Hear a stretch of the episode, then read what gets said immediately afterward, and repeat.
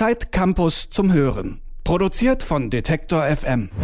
Moin Moin und Hallo zu Zeit Campus zum Hören, dem Podcast, bei dem ich, Jonas Junak, alle zwei Wochen mit den Autorinnen und Autoren von Zeit Campus über ihre aktuellen Artikel spreche. Heute ist Anne-Sophie Balzer bei mir. Moin. Hallo.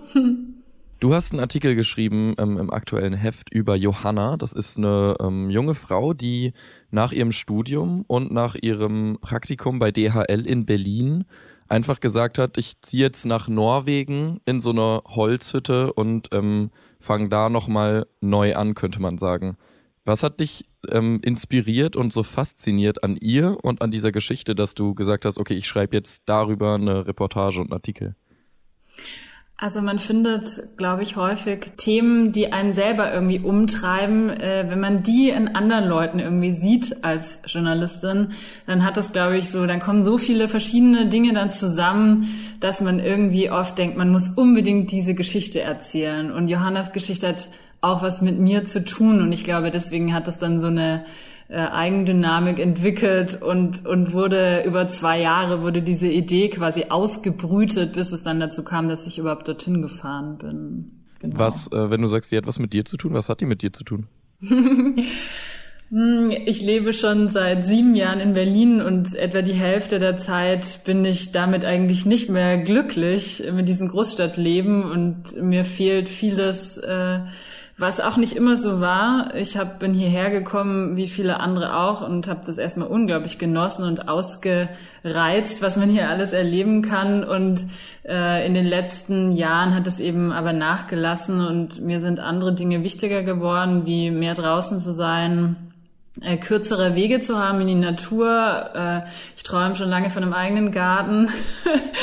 also Dinge, die, glaube ich, auch viele in der Stadt umtreiben und äh, das jemanden zu sehen und dann zu begleiten für so eine Geschichte, die das irgendwie umgesetzt hat und da Nägel mit Köpfen gemacht hat, das hat mich schon unglaublich fasziniert. Das heißt, da spricht wahrscheinlich auch äh, ein gutes Stück Sehnsucht und auch eine große Portion Respekt gegenüber Johanna, dass sie diesen Schritt gemacht hat ähm, aus dir, oder?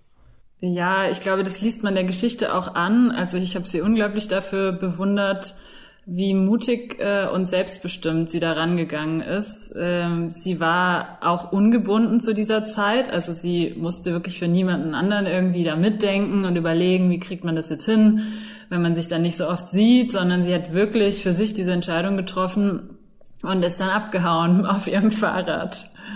Glaubst du, das wäre, also sie hat ja jetzt, wenn du auf der einen Seite dieses Bild von Berlin zeichnest, der Großstadt irgendwie alles voller Menschen und das wahrscheinlich ja auch das, was war, was für sie so nervenaufreibend war, ist dann für dich dieses ganz krasse Extrem auf der anderen Seite mit der norwegischen Einöde irgendwie so das Objekt der Begierde? Oder würdest du lieber dann irgendwie, naja, so, so halb vielleicht so eine, eine, eine kleinere Stadt ziehen zum Beispiel? Ja, also ich bin am Stadtrand aufgewachsen und ich glaube, das hat mich total geprägt.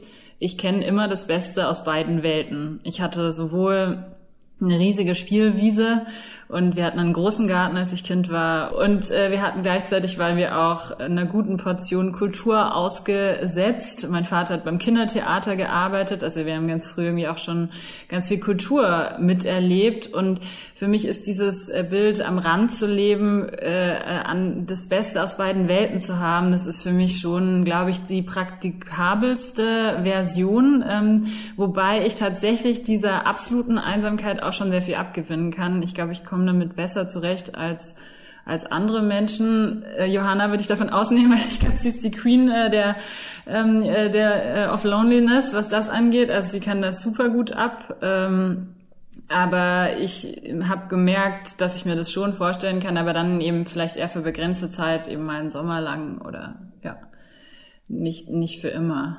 Lass uns noch mal kurz zurückkommen zu dem Arbeitsprozess. Ähm, ich frage mich, wie hast du Johanna kennengelernt erstens und zweitens, warst du dann lange da oder häufig da und hast dann so ihren Lebensalltag da so miterlebt? Also wir haben uns kennengelernt auf dem Z2X Festival, äh, das von Zeit Online organisiert wurde, soweit ich weiß.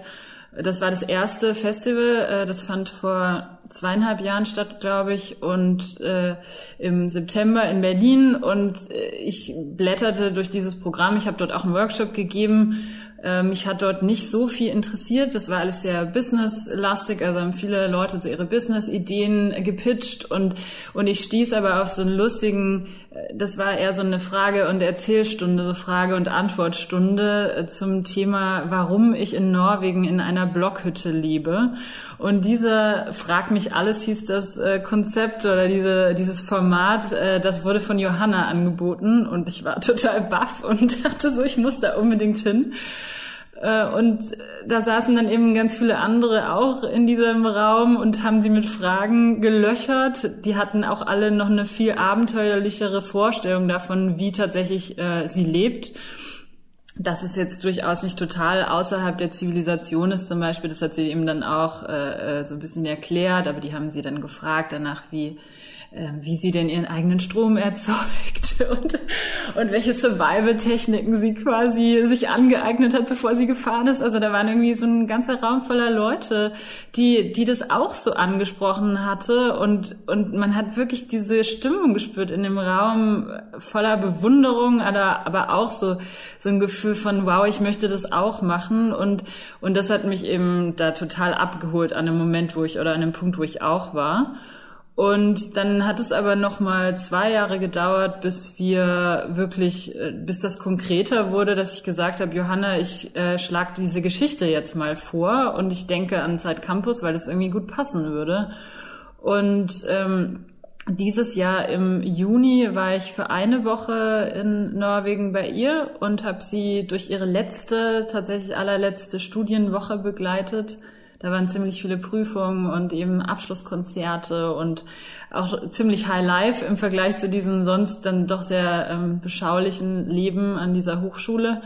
Und äh, hatte eben eine Fotografin dabei aus Norwegen, mit der ich sehr gerne zusammengearbeitet habe, Andrea Gjestvang, die in Norwegen auch recht bekannt ist. Und so haben wir eben eine Woche sehr intensiv Zeit verbracht. Äh, und ich bin dann aber im Herbst auch oder im Spätsommer nochmal hingefahren, um sie zu besuchen und dort auf einem Bauernhof zu arbeiten. Wie ist denn das, das habe ich mich gefragt, ähm, mit so bürokratischen Hürden, wenn wir irgendwie sehen, in der Brexit-Diskussion leuchten ständig die Warnleuchten irgendwie auf und man hat das Gefühl, es geht die ganze Zeit darum, ob man als Europäer überhaupt noch arbeiten kann in Großbritannien. Mhm. Und Norwegen ist ja aber auch kein EU-Mitglied. Da dachte ich, ist es jetzt so easy, weil du beschreibst, dass dieser ähm, Studiengang, den Johanna belegt hat, dieses Folke-Musik, ähm, mhm. dass das NC-frei ist und dass es keine Studiengebühren kostet, was erstmal so klingt, als wäre das so ein ähm, ja super niedrigschwellig zu erreichendes Ziel. Aber ist das so, auch als ähm, ja nicht EU-Ausland? Ja, tatsächlich ist Norwegen irgendwie, die hatten zwei Referenten äh, zum EU-Beitritt äh, und beide Male ist es knapp äh, zugunsten äh, äh, derer ausgegangen, die das nicht wollen. Aber im Endeffekt, sie gehören zum europäischen Wirtschaftsraum. Ähm, sie bezahlen äh, quasi sehr viel für die EU, ohne selber äh, Mitspracherecht zu haben. Weswegen manche, also Kritiker dieser Politik auch sagen, man hat sich quasi voll ins eigene Fleisch gesch äh, geschnitten mit dieser Entscheidung.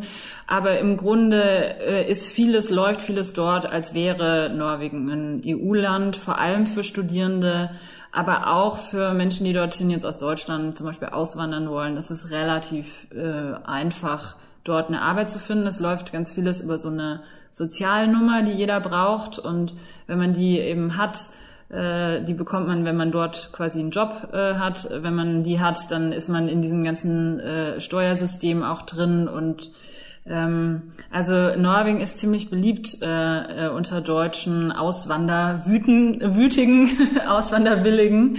Und äh, viel mehr kann ich dir quasi noch nicht sagen oder kann ich dir nicht sagen. Aber wenn du dort studieren willst, ist es denkbar einfach. Ist es denn, jetzt hast du eben sie so als die Queen of Loneliness beschrieben. das das finde ich eigentlich ganz passend, weil ich auch, also ich auch für mich die absolute Faszination, ähm, als ich den Artikel gelesen habe, so darin lag, zu sehen, wie ein Mensch es einfach schafft, so gut mit sich selber klarzukommen mhm. und mit sich selber auszukommen. Aber ist es für sie, ähm, wenn sie jetzt irgendwie über Zukunftspläne spricht, klar, dass sie in so einem Lebensumfeld bleibt oder will sie nochmal irgendwann in eine Stadt ziehen? Ich glaube, sie lässt sich das ziemlich offen. Äh, sie kennt sich sehr gut und sie weiß, dass sie quasi mit diesem Lebensmodell auch gut zurechtkommt oder dass das ihr passt, dass das zu ihr passt. Und andererseits, glaube ich, kam auch in unseren Gesprächen schon raus, dass sie sich schon auch nach einer Gemeinschaft mit einem Partner sehnt und und dass das für sie auch nochmal entscheidend äh, wird, falls da jemand mal daherkommen sollte, äh, wo man dann vielleicht auch gemeinsam hingeht. Also sie hat da schon auch gesagt, da ist schon eine Offenheit da, auch sich dann auf ein neues, äh, auf ein neues Lebensmodell einzulassen, weil dieses ähm, ich allein in meinem Häuschen oder ich allein in meiner Blockhütte, sie lebt mittlerweile in so einer Kleinstadt, ähm, aber auch wieder in einem Haus tatsächlich. Sie hatte mit einer Freundin zusammen gewohnt und es hat einfach nicht so gut geklappt aus verschiedenen Gründen. Und äh, jetzt wohnt sie wieder in einem kleinen Häuschen und ist da total happy. Und äh, ich glaube aber, dass wenn da, wenn sich da irgendwann eine Partnerschaft ergeben sollte oder so, dass sie dann dann schon sehr offen wäre, dafür auch manches zu ändern. Ja.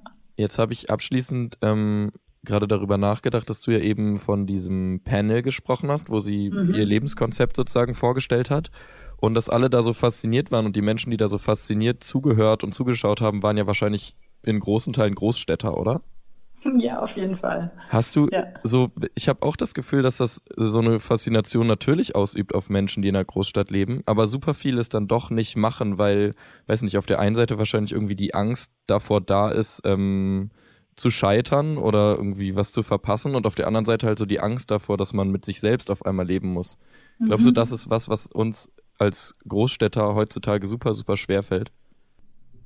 Ich glaube, dass, dass äh, vieles von dieser Sehnsucht irgendwie versickert in, in dann doch eher einem Konsumverhalten, dass es, dass man sich dann eben Flanellhemd kauft und so ein paar äh, Boots, die schon getragen aussehen, weil, weil man einerseits diese Sehnsucht hat, irgendwie so ein äh, nach so einem ländlicheren Leben, aber gleichzeitig eigentlich diesen Weg wirklich gar nicht gehen will oder das auch mit seinem städtischen Leben äh, als unvereinbar ähm, ansieht und dass sich dann vieles äh, glaube ich, dass dann vieles versickert von diesem Wunsch. Ich glaube, den haben ganz viele. Ich glaube, ganz viele Städter und Städterinnen träumen von einem Garten, die haben auch Lust, quasi ihr eigenes Gemüse anzubauen. Äh, viel Idealisierung ist da sicher auch dabei und äh, ähm, nicht für jeden und jede mag das dann am Ende passend sein, so ein Modell zu haben, aber ich denke, dass es ganz viele umtreibt und und deswegen glaube ich, dieses Feedback auch in diesem Panel, diese, diese große Faszination für Johanna, die dann sowas macht, die das, die das halt anpackt und geht und ja auch quasi außerhalb von Berlin und dann später in Berlin gelebt hat und das ganze Großstadtleben natürlich auch kennengelernt hat und schätzen gelernt hat. Mir geht es auf jeden Fall auch so, dass ich ähm, ein bisschen, also irgendetwas in mir träumt auf jeden Fall auch von, von so einem Leben. Aber irgendwas mhm. in mir träumt auch von Berlin. Mhm. Dann auch nach Berlin. genau. Das war es auf jeden Fall für diese Folge. Ähm, es hat mich sehr gefreut, ähm, mit dir über diesen schönen Artikel zu sprechen. Und ich danke dir, dass du dabei warst. Ja, vielen Dank dir. Zeit Campus zum Hören. Produziert von Detektor FM.